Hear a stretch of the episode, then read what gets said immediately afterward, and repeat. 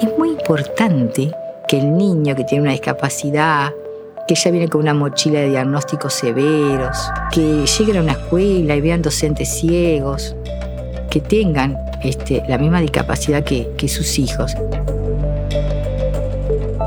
Estamos dando un mensaje, es muy importante abrir el sistema a todas las discapacidades. Plan Ceibal y ANEP presentan Aprendices, un ciclo de conversaciones para toda la comunidad educativa. Una producción de Red Global de Aprendizajes. Te invitamos a mirar los episodios en el canal de YouTube de Plan Ceibal o en nuestra web aprendices.edu.uy. En el tercer episodio de la segunda temporada de Aprendices, recibimos a Laura Paipó, una docente multifacética que a partir de su pérdida de visión tuvo que enfrentarse a una nueva vida. Con ella reflexionamos sobre la necesidad de que la inclusión sea una necesidad en los centros educativos del país. También nos cuenta los obstáculos que tuvo que sobrellevar, así como el mundo nuevo que conoció y los aprendizajes que la convirtieron en la mujer feliz y realizada que es hoy. Vamos a escucharla. Bueno, Laura, primero que nada, eh, bienvenida y también, bueno, decirte, agradecerte. En realidad, eh, para nosotros es un gusto que vos estés acá con nosotros, que, bueno, que también te hayas animado a conversar. Que, bueno, a veces también es una exposición conversar sobre, sobre uno, sobre lo que uno hace, ¿no? Así que, bueno, eso, bienvenida. Bueno, muchas gracias a ustedes por la, por la invitación. Y sí, no deja de ser una exposición, pero cuando, bueno, vale la pena cuando sirve para, para otros, ¿no? ¿Habías estado eh, en esta sala, en la, en la Hugo Balso antes? No, no recuerdo. Eh, tenemos una, una pregunta que, que, nos gusta hacer al, al inicio eh, y que tiene que ver con, con, bueno, con disparar una conversación. Eh, es una pregunta, bueno, un poco amplia. Uh -huh. la pregunta es, ¿cómo te definís, Laura? Bueno, soy una persona ansiosa, muy exigente, eh, bastante inquieta. Eh, y después que, bueno, me gustan los desafíos, eh, me considero una persona muy agradecida, sé reconocer y agradecer, dar gracias, eso me hace mucho bien. Este, soy mamá de una hija, Melissa, y abuela de, Sara. Tengo un compañero de vida, Jorge, y de profesión maestra, lo que me ha dado muchas, muchas satisfacciones a lo largo de mi vida. Y bueno, también como hobby este, realizo masajes, reiki y también soy corredora. Me considero atleta, se puede decir, fondista, eh, y un poco eso. Laura, eh, bueno, vos me, me, me, contás algunas características ¿no? de tu vida eh, mm. y, y, y, también preferencias, eh, actividades que realizás. Mm. ¿Cómo ha cambiado tu vida en los últimos años? estoy pensando, no sé, en, en, en los últimos 10 años. ¿Cómo ha cambiado tu vida? Hace 10 años atrás, eh, bueno, comencé a hacer el curso de, de, dirección, algo que no pensaba como maestra, a realizarlo. Eh, un día, bueno, lo, lo, planteé en familia y me dijeron, es lo tuyo. Y bueno, este, llegué a, a la sede donde se realizaba el curso. Éramos 700 maestras para, para realizar el curso obvio que la única maestra ciega era yo. Eh, y bueno, cuando llegué fui la, la, llamada de atención de todos, ¿no? Todas las vistas se posaron sobre mí. Que eso a veces este, es un poco difícil, porque hay como que siempre hay que romper hielos cuando uno llega a un lugar así. Pero bueno, uno se va acostumbrando con el tiempo y, y fui rompiendo esos hielos, que no es la primera vez que me pasaba, obviamente y fui ganándome mi lugar entre mis compañeras en el curso y lo pude finalizar exitosamente, lo que me dio la posibilidad de trabajar como maestra directora estos últimos seis años eh, en la Escuela de Discapacitados Visuales 279, eh, la escuela a la que le debo mucho. Y entonces este, comencé a, a, transitar otra, otra etapa de mi vida como directora, ya no tan cerca del niño, que eso me costó mucho, el desprenderme de mis alumnos, pero fue otra etapa. Y, y ahora, actualmente, hace un año que me retiré, me jubilé, ya consideré que había sido una etapa muy, muy buena, este, con muchos logros, con muchos aprendizajes sobre todo, pero había llegado el momento de, de pasar a otra etapa y, y, bueno, descansar porque fueron 40 años de, de magisterio, unos, muchos años. Laura, quería, bueno, prim primero que nada, eh, eh, me imagino todos esos, este, esos aprendizajes que vos decís, ¿no? En 40 años de, de carrera, mm. eh, que, que, bueno, que no es poca cosa, pero me quedé en una frase que, que bueno, que, que, trajiste al pasar, cuando entraste en, ese, digamos, en esa capacitación, que había mm. muchísimas mm. personas más, este, y que vos decís, bueno, me miraban, ¿no? O sea, me miraban, no sé, raro. ¿Por qué crees que, que sucede hoy todavía que, que, miramos raro, y me incluyo, miramos raro mm. a lo que no conocemos? Y bueno, por, es como decís, porque no conocen, por falta de información, este, lo que es una persona con una limitación. Eh, a veces piensan que por, tener una limitación, como en mi caso la ceguera, de depender de un bastón para poder trasladarme, bueno, que, bueno, que no, no tengo la capacidad o que no tenemos como ciegos la capacidad de, realizar cosas, de aprender, de, seguir adelante. Eh, me pasó no solo en el curso de directores, como te dije, Darío, sino también a lo largo de la vida y me sigue pasando. Cuando llevaba a mi niña al colegio, hoy mi hija es una mujer, pero cuando la llevaba al colegio, todas las miradas de las mamás y de las maestras eran para mí. Eh, cuando iba a una clase abierta de natación de mi hija, este, siempre, siempre pasa eso, pero a medida que tú es como un caminito de hormiga que uno va haciendo. Entonces, con el propio ejemplo, uno va enseñando de que vamos, de que podemos, de que se hace, de que llegamos. Este, es ese el mensaje, que no es una limitación el no ver. Es como siempre le decía a mis niños, ¿no? No, no hay que tomar la, la discapacidad como una limitación, sino como una, como una fortaleza. Pero eso no solo para nosotros mismos, sino también para que aquellos que nos ven de afuera sientan que es así, que va más allá de tener una limitación, que somos ante todo una persona integral este, en todos los aspectos.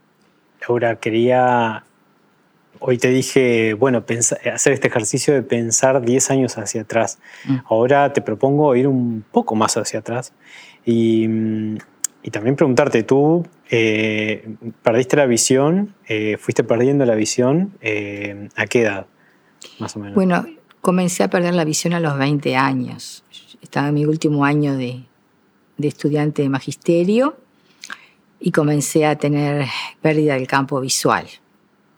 Y durante 10 años fui perdiendo progresivamente este, los, eh, en ambos ojos, eh, campo visual lateral, periférico de ambos ojos.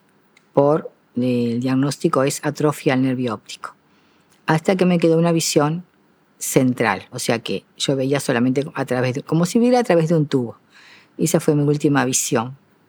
Y hasta que a los 31 años cegué totalmente esa visión fue a poquito a poquito hasta que cegué totalmente. Algo que no querés aceptar en esos 10 largos años, eh, no, no, terminaba de aceptar que, iba a terminar ciega realmente.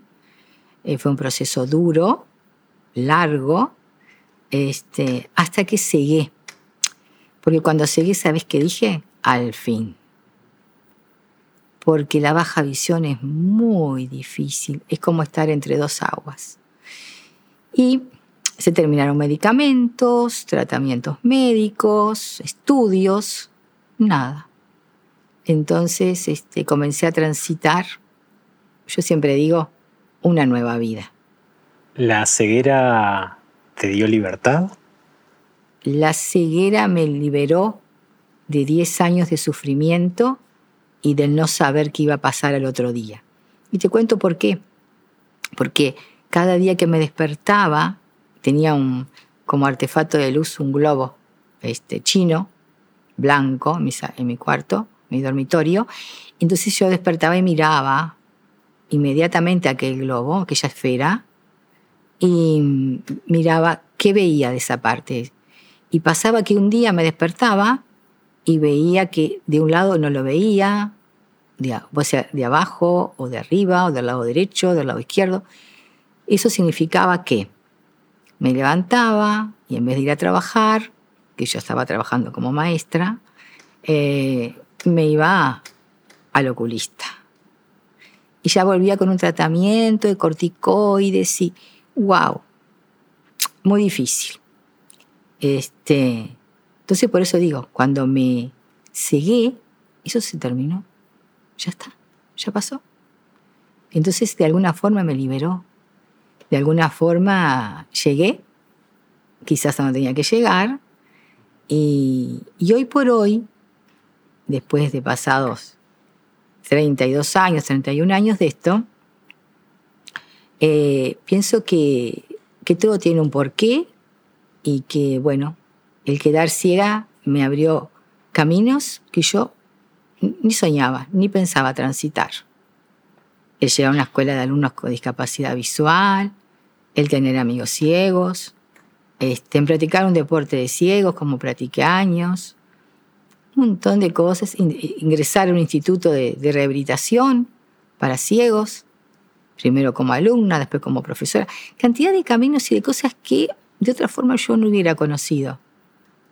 Eh, porque no, no me inquietaba, no, nunca me despertó curiosidad, nada de eso. Entonces pienso que la ceguera me habilitó para transitar un camino que evidentemente ya estaba determinado en mi vida. Eh, estaba pensando como colega docente también, eh, uno se forma, se ha formado y, siendo vidente transitaste, ambos transitamos la escuela, el liceo, eh, el Instituto de Formación Docente, siendo videntes. Y somos formados también para poder trabajar con, con videntes. Me da muchísima curiosidad eh, cómo fue ese, proceso hmm. de, bueno, de, pasar a, a, no ser vidente y, y también trabajar con, con estudiantes eh, ciegos. ¿Cómo, ¿Qué pasó en esos primeros años? No fue fácil. Em, al cegar em, tuve dos años de duelo, porque justo coincidió mi ceguera con mi maternidad. Em, maternidad este, que me dio toda la fuerza que necesitaba ese momento para seguir adelante. Yo tenía que seguir por esa niña, el sol de mi vida. Entonces fue mi motor, fue mi luz, mi energía. Y hoy lo es también. Eh, entonces, eh, tenía que rehabilitarme primero. Rehabilitarme como, como persona ciega, porque tenía que aprender estrategias, herramientas, me tenía que valer de nuevas herramientas para seguir en la vida. Entonces ingresé al Instituto Tiburcio Cachón, Instituto de, Rehabilitación de, nuestro país, ejemplo de América en aquel momento, porque había gente de todas partes haciendo rehabilitación. Y este, comienzo la rehabilitación, recibida por su director, el señor Ángel Aguirre, excelente. Mi instructora Judy Miliaro, siempre van a estar en mi mente y en mi corazón.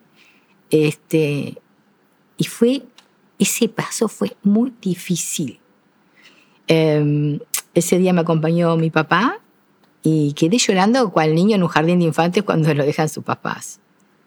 Em, porque siempre surge esa pregunta, ¿por qué a mí? Pero este, empecé a ver un mundo diferente, personas que, que tenían la misma limitación y que reían y que hacían cosas y que... Entonces empecé a entrar en ese mundo de a poquito y, y allí trabajaban dos maestras especializadas en el área visual y enseguida me dijeron colega. Eso me, aumentó mucho mi, autoestima, en ese momento, que estaba muy, muy baja. Eh, y no, y hay que seguir, y, hay que aprender para enseñar a los niños. Y esa fue mi leitmotiv. Aprender para después enseñar a los niños con la misma discapacidad que yo. Leí una entrevista, Laura, eh, tuya en la que contás eh, que tuviste una, primera pelea con ese bastón al inicio. Es verdad. No quería nada que, tuviera que ver con la ceguera, ni el bastón ni la regleta. Eh, un amigo me trajo el bastón, me importó el bastón y la regleta, y estuvieron meses allí sin poder tocarlo. ¿Qué significaba ese bastón? Sí, no podía, no, no podía. Em, no podía tocarlo, era impresionante me dolía muchísimo. Este, hasta que aprendí que, y entendí que ese bastón era mi herramienta para volver a ser independiente, autónoma, de poder salir, de poder caminar por la calle, de llevar a mi niña de la mano. Entonces eso me lo fui fue todo un proceso, pero lo fui asimilando, integrándolo y bueno, este, hoy viajo por todos lados con mi bastón. Tal es así que ese, ese, ese, impulsor que es el bastón es una herramienta que te, que te ayuda. Tal es así que, bueno, también te has animado a probar deportes. Probar deportes que tal vez de otra manera eh, no, no, habrías probado. Sí, claro. Este, primero practiqué, fui una de las fundadoras de, del Torbol, deporte para, para ciegos y baja visión en el país. Lo practiqué muchos años. Eh, y después, este, Jorge, mi pareja, le gustaba mucho correr y le gusta. Y bueno, este, un poco acompañándolo, acompañándolo en las carreras y eso, me empecé a entusiasmar. Y la primera fue la San Fernando en Punta del Este y dije, bueno, el año que viene la corro. Y así fue. Y empecé a entrenar y hasta el día de hoy no paré más. ¿Qué pasó en esas primeras carreras multitudinarias, la San Fernando, ¿no? donde hay muchísimos corredores? Mm. Mm, me pregunto si no pasó lo mismo que cuando entraste al curso de directoras, que te miraban. Mm, es diferente porque hay atletas ciegos, eh, quizás no fondistas como, como en mi caso, pero ya había eh, compañeros varones ciegos, corredores fondistas, sí, este, compañeros de Maldonado, fondistas, compañeros que hacían pistas de atletismo, ¿no? En velocidad, eh, mi esposo mismo, o sea, había ya atletas ciegos, ya, ya había. Em, ahora, mujer fondista no, no había ni hay, por ahora. O sea que este, mantienes el título. Sigo corriendo, sí. Laura, quería preguntarte también, y me quedé pensando también eh, en esa reconversión de, mm. podemos hablar de reconversión en, tu carrera como educadora. Mm. De haberte formado como docente em, de, bueno, de una manera y em, reconvertirte en una docente ciega. ¿Cómo fue ese proceso y qué aprendiste eh, en el camino? Primero tuve que, como te dije hoy, Em, aprender para mí, para mi diario vivir, para seguir viviendo, este, nuevas, nuevas estrategias, ¿no? De cómo manejarme en la cocina, en mi casa, este, y bueno, y también utilizar el bastón, que fue lo que te contaba, que fue lo que me dio la independencia, la autonomía. Em, y después también de dentro de todo ese aprendizaje, eh, comencé a estudiar el sistema de autoescritura braille, abaco específico. Eh, bueno, eh, máquina Perkins para escribir braille tanto en regleta como en máquina. Todas cosas que después yo sabía que eso era lo que a mí me iba a permitir seguir este, con lo que más amaba y que amo, que es mi carrera. Porque yo te cuento algo, cuando seguí yo no sabía qué era lo que me dolía más. Si el simple hecho de estar ciega o el de no poder ejercer como maestra. Entonces cuando comienzo la rehabilitación, y te cuento que encuentro dos, dos colegas allí, maestras, que me dan ánimo, que, me empujan, que me dicen, mira, este, sí, esto vas a poder, que en la escuela de ciego. Entonces empiezo a entrar en un mundo diferente. Y estaba utilizando el bastón todavía y me comentan que había una inspectora nacional de educación especial que era una persona muy accesible, que porque no hablaba con ella, a ver si para empezar a ver qué tenía que hacer para ingresar al organismo. Bueno, así fue. Un día le pedí a una amiga que me acompañara porque todavía yo no, no transitaba sola este, con mi bastón.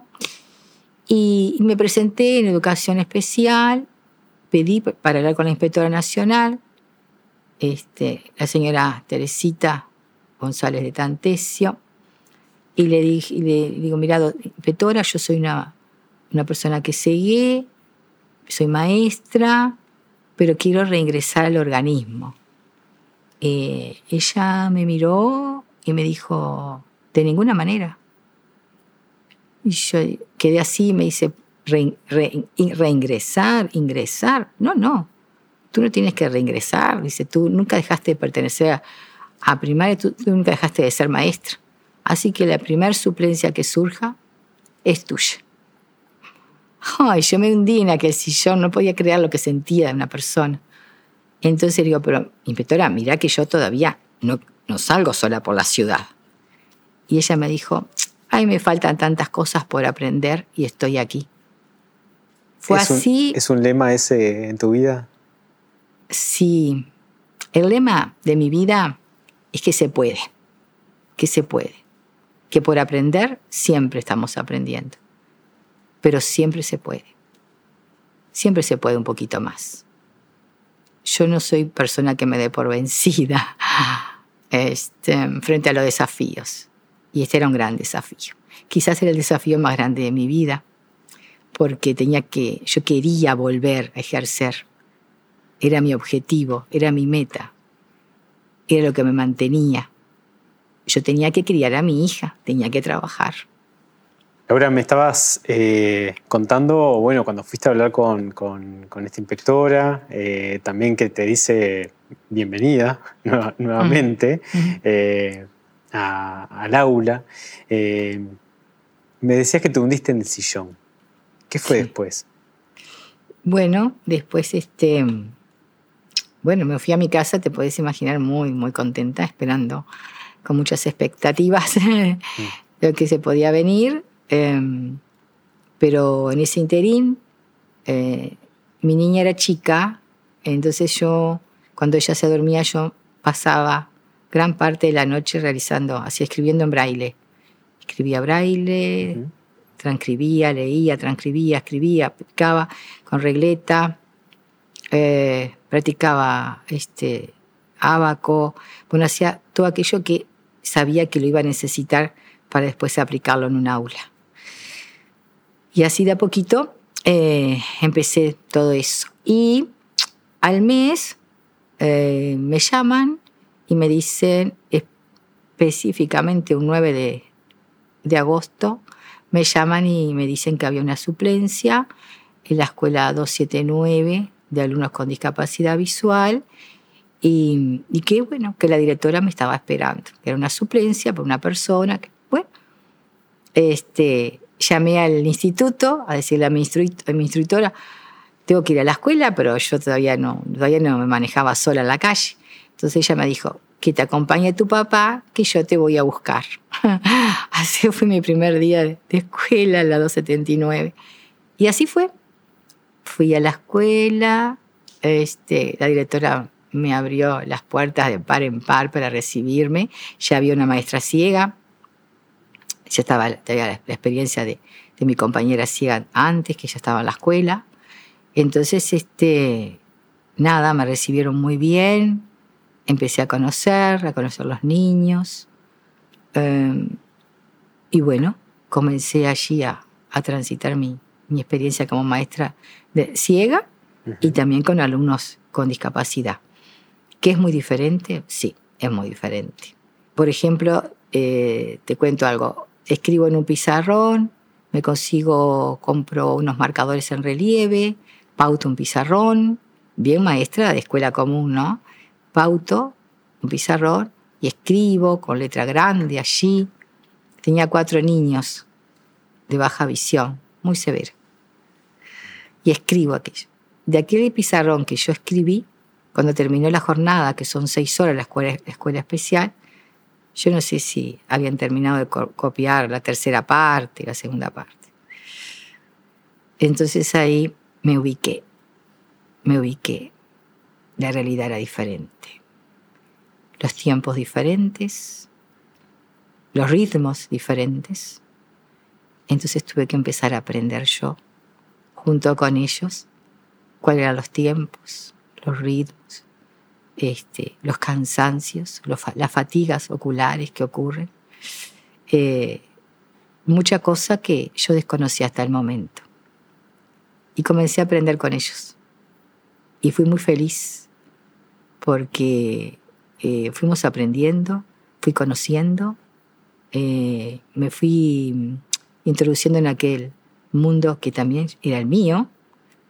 Este, y, y así comencé a transitar y, bien, y fui tomando experiencia. Y tuve la suerte, que eso fue el año 94, el año 95 surge por última vez el curso de especialización en el área visual, con el cual, para el cual fui becada por primaria, cursé todo el año la especialización, con prácticas todos los días en la otra escuela de ciegos que está en Paso Molina, la escuela 198, y me especialicé. Entonces ya el año 96 fue diferente, ya tuve más aplomo, más este, mm, maneras y modos y formas de llegar a los niños, eh, otros materiales, materiales más específicos, los cuales yo también tuve que aprender a confeccionar. Y, bueno, y así empecé a ser la maestra de alumnos con discapacidad visual, a enseñar braille, a enseñar braille a las familias, a la comunidad, y fue, ya te digo, un intercambio muy, muy lindo que se dio a través de todos esos años. Laura, me quedé pensando también en, en, estas colegas también que vos nombrás, tanto en el, Instituto de Rehabilitación Tiburcio Fachón, como, como en la escuela esta en donde ya hay una maestra ciega, eh, la importancia de, de, identificarse con, con, colegas. Sí. Em, pensando también en como aportes ¿no? al sistema educativo en, general, em, ¿crees que es importante también eh, darle otra integración a, estudiantes y a profesionales eh, de la educación que bueno, tengan también eh, esta situación? Es muy importante. Es muy importante porque se van allanando caminos este, y son oportunidades que que em, ayuden al ser humano a crecer. Eh, cuando yo hablo a la escuela, cuando me nombran esta escuela y llamo telefónicamente, hablo con la maestra de ciega que, que, que estaba allí y me dice, se necesitan maestras. Volver a ponerme la túnica nuevamente fue la felicidad más grande. Eh, y, entonces es muy importante dar oportunidades. Dar oportunidades y, dar ejemplo. Ser, yo siempre digo la palabra ejemplo, no me gusta mucho, pero ser referente de las familias, de los niños. Es muy importante que el niño que tiene una discapacidad, que ya viene con una mochila de diagnósticos severos, esas familias que vienen con muchas trayectorias de médicos, de clínicas, este, que lleguen a una escuela y vean docentes ciegos, eh, o docentes en otra escuela, en otra especialidad, eh, que tengan este, la misma discapacidad que, sus hijos es muy importante. Estamos dando un mensaje. Yo siempre sentí eso, ¿no? Que dar el mensaje a las familias. Por eso cuando asumí como directora, mi primer proyecto se llamó Escuela de Puertas Abiertas, porque quise trabajar junto a las familias, porque son las familias las que necesitan estar con sus hijos y ver que se puede, que se logran cosas, que se alcanzan sueños, que no hay que dejar de soñar, que se puede siempre más, eh, apoyando eh, eh, el futuro. Y, si nosotros damos ese mensaje, si nosotros somos los referentes, este, si estamos ahí para extender la mano, es muy importante abrir el sistema a todas las discapacidades. Tal es así que esto que vos decís de, bueno, se puede, ¿no? Se puede ser mm. ciego y se puede vivir, se puede ser feliz, se puede ser funcional. Em, le, contabas a, un compañero acá del equipo que, por ejemplo, también viajas, viajas sola. Ah, sí. Sí, sí, viajo, sí. ¿Cuándo, ¿cuándo fue el primer viaje y, y qué pasó en ese primer viaje? Bueno, el primer viaje que hice sola, sí, porque he viajado con mi hija, em, pero me decidí ir a ver a, a mi hijado que vive en Barcelona, que hacía 17 años que no lo veía, y bueno, emprendí el viaje. Y tuve la suerte, increíblemente, que a mi lado como compañero este, estuve, tuve al cardenal de Montevideo. Eh, increíblemente nos conocimos con Daniel Sturla en, el, en ese vuelo, que fue muy anecdótico, porque yo le dije, ¿y en qué capilla trabajas tú?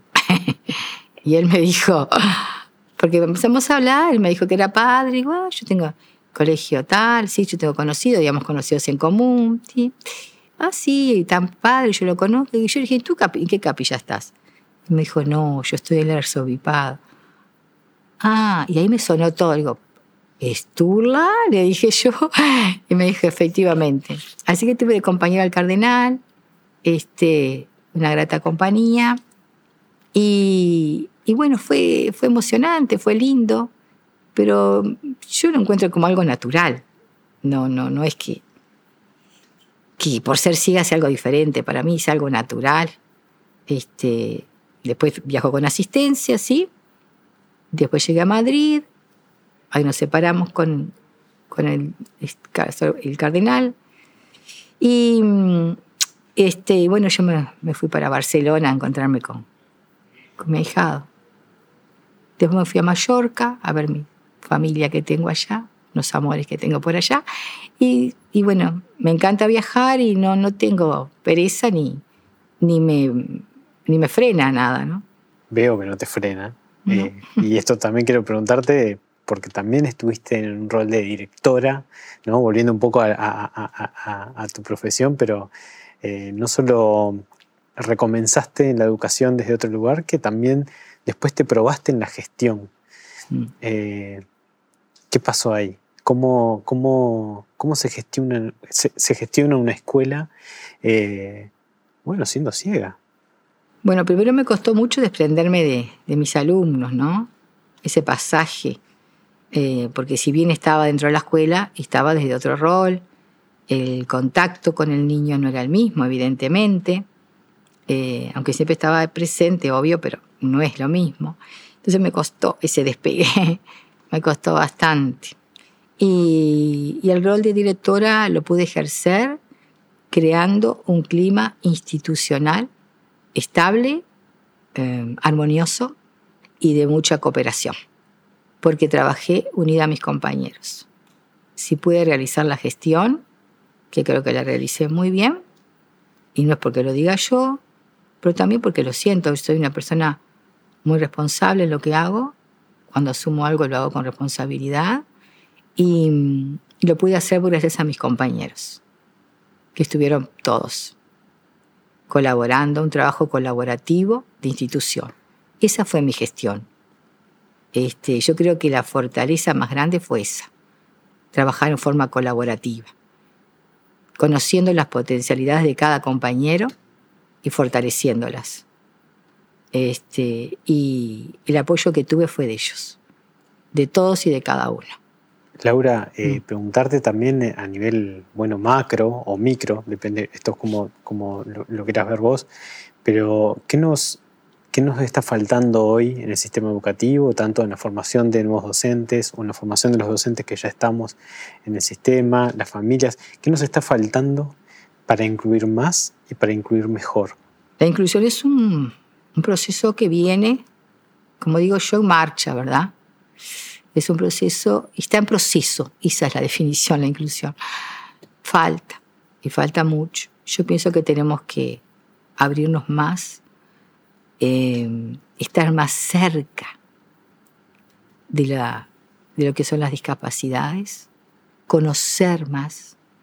Yo a veces pienso que las autoridades a veces no, no conocen mucho las, las discapacidades y las y las capacidades que se tienen dentro de una limitación, de lo que sí se puede, de lo que uno es capaz. Em, yo sé que cuando surgió la posibilidad de tomar la dirección, muchas personas pensaron que, que, que no iba a ser posible. Yo demostré lo contrario. Sí fue posible. Yo gestioné una escuela que dejé impecable este, eh, gestioné aprendizajes, gestioné comunidad, trabajo con la comunidad, gestioné, eh, me fui el último año, fue un año más difícil, cuando la pandemia, bueno, yo trabajé con el 100% de mi alumnado por diferentes medios, enviándoles materiales, localicé todos mis alumnos y trabajé cuando me retiré, lo hice en paz, porque sé que di todo lo que tenía para dar. Y si volviera a transitar el camino de atrás hacia adelante, lo haría igual que como lo hice, igual. Entonces yo creo que falta conocimiento, acercamiento, sensibilidad, falta la llegada a la otra persona, este, porque muchas veces, y me pasó en plena pandemia, hablamos de que enviar tareas a los niños y enviar tareas a los niños. Y, yo pensé un día, digo, ¿y el niño? ¿Qué es lo que quiere? ¿Qué es lo que está necesitando ese niño que está encerrado en su casa? Que muchos no tienen conectividad. El 70, 80%. En ese momento estoy hablando, ¿no? Año 20, 2020 este, ¿qué necesita ese niño? Entonces, creé lo que tenía, dentro de las herramientas que tenía con ellos, este, una llamada, llamada por WhatsApp. este, entonces los hacía hablar entre ellos. Las cosas que se dijeron. Yo del otro lado ni hablaba, solo los escuchaba. Formé un grupo de WhatsApp y ellos hablaban.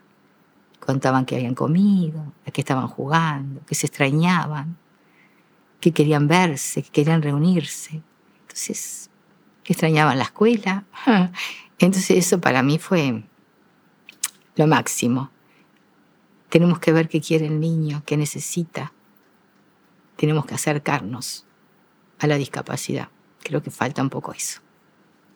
Laura, jugando un poco también con el pasado, mm comenzamos esta conversación con el presente, en el cómo te definís hoy. Vos me comentaste una cantidad de, definiciones de esta Laura 2022, versión 2022. sí.